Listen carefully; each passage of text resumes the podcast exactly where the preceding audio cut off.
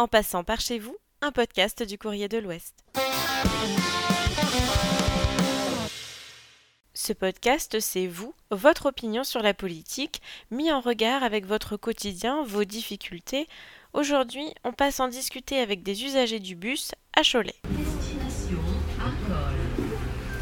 Le chauffeur, Bruno, a longtemps voté Front National. Mais cette année, c'est au candidat écologiste Yannick Jadot qu'il accordera sa voix. Un revirement pour le moins inattendu qu'il explique par tout ce qui se passe actuellement, de tout ce qu'on a fait au niveau de la vie, parce que qu'est-ce qu'on va laisser à nos enfants? Qu'est-ce qu'on va vous laisser, vous les jeunes? Une pollution, des marées noires sans arrêt, des, des, arbres qu'on va abattre en Amazonie, euh, des choses qu'on abat. Euh, c'est honteux aujourd'hui ce qu'on fait. On le sait depuis 40 ans ça, et on le fait toujours. Ça me dégoûte, c'est tout. Quand je vois l'état des, des mers aujourd'hui, parce que la mer, par exemple, on parle de la mer, parce que la mer, elle est, elle est on dirait, polluée. Mais à cause de qui? À cause de nous tous. Son collègue Serge pointe la doctrine politique et économique actuelle. Il y a certainement des choses à changer de manière un peu plus radicale le système économique, euh, social, mais c'est qu'il faut du temps.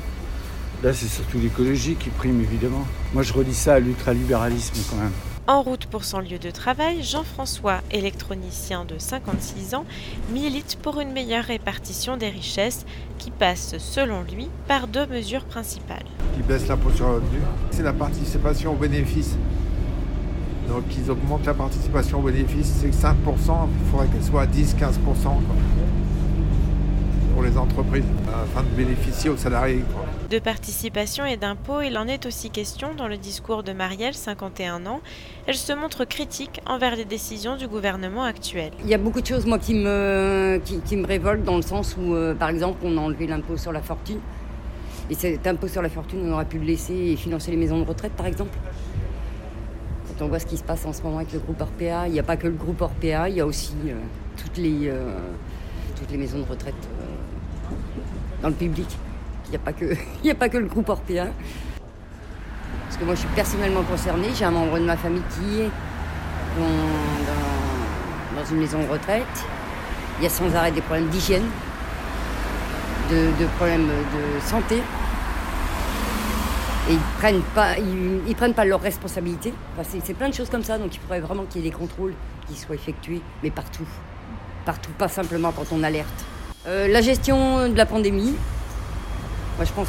Enfin, après, c'est mon avis personnel, hein, mais je pense qu'ils n'auraient pas dû la gérer comme ça. Et puis, il y avait des méthodes un peu plus. pour moi, qui me paraissent plus logiques. Euh, euh, dans le sens, par exemple, quand la pandémie a commencé en France, bah, plutôt que d'arrêter tout ce qui était transport aérien, tout ce qui était voyage à l'étranger, on arrêtait tout, on fermait les frontières, provisoirement, bien sûr. Le temps de traiter chacun dans, son pays, et je pense qu'on aurait eu moins de, moins de décès. Moi, mon souhait, ça serait Poutou. Maintenant, euh, voilà, il faudrait qu'il y ait assez de voix pour. Euh, donc, euh, pour, l'instant, non. Toujours est-il, je n'espère pas voter pour Macron ni, ni Marine Le Pen. Christian, maçon à la retraite, n'est pas tendre non plus avec l'exécutif, ni de manière générale avec la classe politique en qui il a perdu toute confiance. C'est des beaux parleurs et puis il n'y a rien qui bouge. Question de retraite, ça bouge pas. Question de salaire, ça bouge pas. Des promesses, ils en, disent beaucoup qu'on ne pourra pas changer. Il n'y a, pas de résultat. Les loyers ont augmenté, le gaz il a augmenté à l'œil, euh, tout a augmenté, mais il n'y a rien qui a subi derrière. Le principal n'augmente pas. C'est-à-dire que quand vous allez dans un magasin, un billet de 50 euros, il vous reste 10 euros quand vous repartez du magasin. Augmentation des retraites, parce que les retraites sont vraiment basses, croyez-moi. On se demande pourquoi on a travaillé dans notre vie. C'est aussi le flou pour Philippe, 58 ans, qui ira voter sans conviction lui sort d'une longue période d'inactivité professionnelle. Oh là là, trois ans. Trois ans. J'ai altéré euh, euh, beaucoup euh, avant de retrouver vraiment un emploi. Hein. Surtout, on le faisait sentir. on ne le disait pas parce que l'employeur n'a pas le droit, c'est la discrimination. Hein.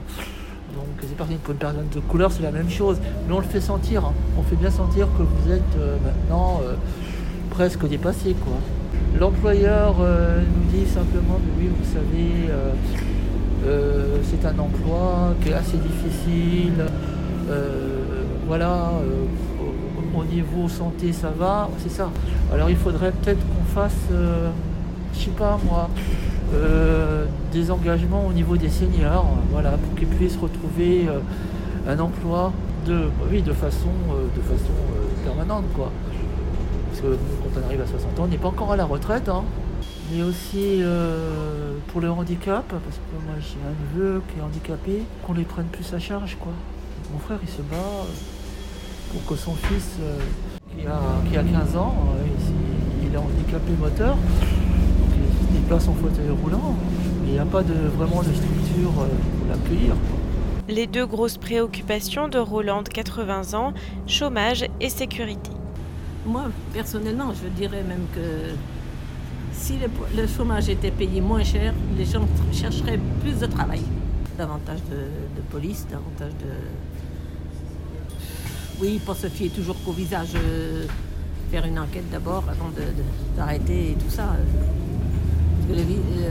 Le, visage, ça veut rien dire. Euh.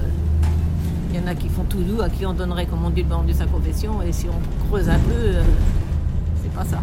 Et il y en a qui, à mon avis, qui, incitent les gens à la bagarre. Pour ne manquer aucun épisode de ce podcast, pensez à vous abonner sur Spotify, Apple Podcast ou Google Podcast.